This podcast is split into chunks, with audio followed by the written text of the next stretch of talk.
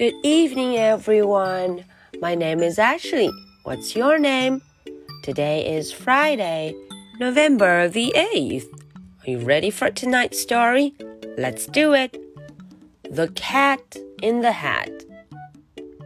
OK，我们今天呢要再来看这个故事，《The Cat in the Hat》，戴着帽子的猫。 它今天又会闹出什么事？它带来的这两个小家伙，哎，会不会也要闯祸呢？我们瞧瞧这两位今天做了什么。The cat in the hat. Then Sally and I saw them run down the hall.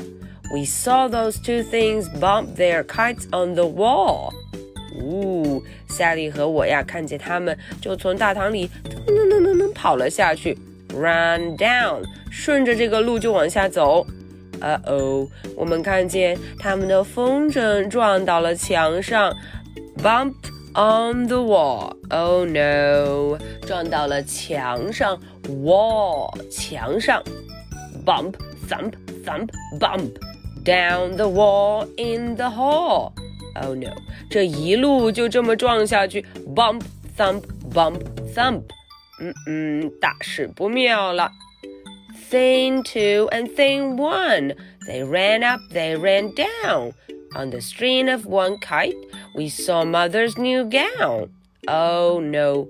真正的麻烦来了，他们呢一上一下，一会儿往上跳，一会儿往下窜，up and down，up and down。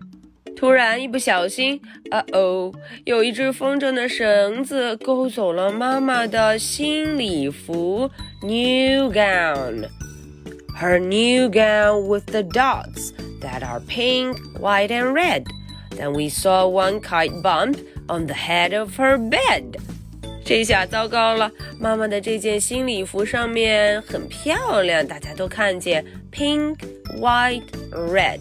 嗯，有三种颜色，而且还有很多点点，特别好看。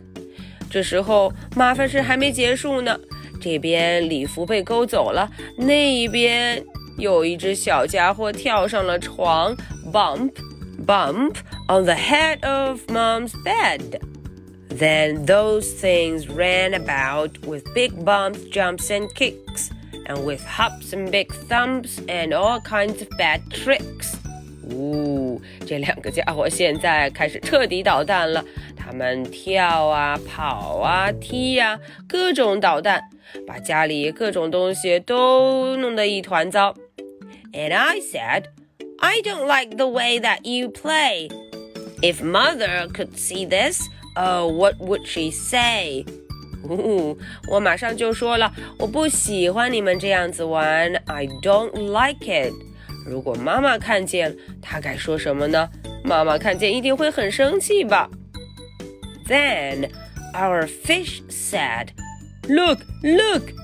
And our fish shook with fear. Your mother is on her way home. Do you hear?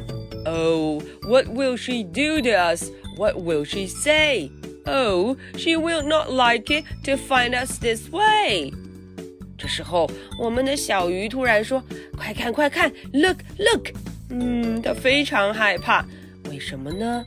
他说了：“Your mother is on her way home。”妈妈回家了。Uh oh, mother is on the way home。回到家里来了。Do you hear？你听见了吗？妈妈会对我们做什么呢？她会不会生气？会不会要批评我们 ？She will not like it。嗯，小鱼说，她可不会喜欢我们这个样子，家里弄得一团糟。She will not like it。这下麻烦可大了。Okay, so that's the end for tonight's story. 今天的故事就到这儿了。Are you ready for my two questions? Question number one. What color is mother's new gown? 嗯，妈妈新的这条裙子是什么颜色的呢？What color is it？要是 Ashley 回答这个问题呢，我会说 It's red, it's blue, it's purple, it's yellow。如果是你会怎么说 Question number two What would mother do to us? 诶，这个问题就有点难了。小朋友们想一想，妈妈看到这一切会对我们怎么说、怎么做？她会有什么反应呢？What would she do? Okay, so this is the story for Friday, November the 8th. My name is Ashley. What's your name? So much for tonight. Good night. Bye.